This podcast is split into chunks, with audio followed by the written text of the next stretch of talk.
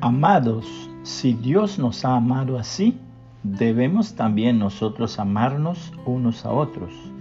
Primera de Juan 4:11, Reina Valera 1960. Visión del amor de Dios.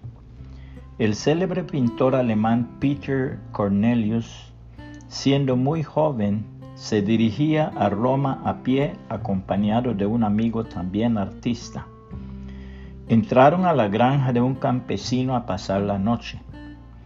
Antes de retirarse a descansar, el dueño de la casa reunió a su familia y a su servidumbre con el propósito de leer con ellos un capítulo de la Biblia y orar. Los dos jóvenes no prestaron atención ni se dieron por aludidos. Luego se separaron durante la noche. Como era bastante temprano, los artistas se quedaron a conversar en sus habitaciones.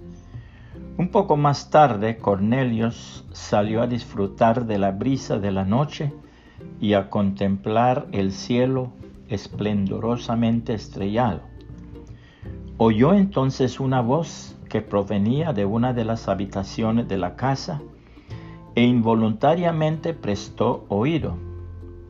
Era el viejo campesino que oraba e imploraba al Señor Jesucristo que tocase los corazones de los visitantes en la primavera de sus vidas y los guiara a su conocimiento. Cornelius se conmovió profundamente. No podía entender por qué un anciano se interesaba de tal modo por estos dos desconocidos y entonces por primera vez tuvo una visión de lo que es el amor de Dios y comprendió cuán vacía e inútil había sido su vida.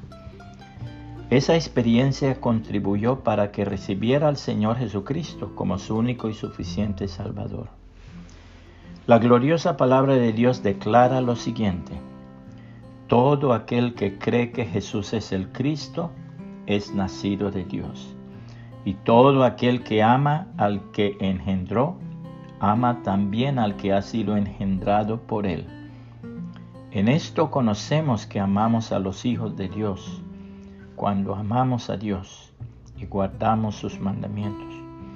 Pues este es el amor a Dios, que guardemos sus mandamientos y sus mandamientos no son gravosos, porque todo lo que es nacido de Dios vence al mundo.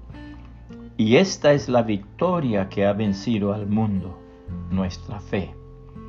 ¿Quién es el que vence al mundo sino el que cree que Jesús es el Hijo de Dios? Primera de Juan 5, 1 al 5, Reina Valera 1960. Puede compartir este mensaje y que el Señor Jesucristo le bendiga y le guarde.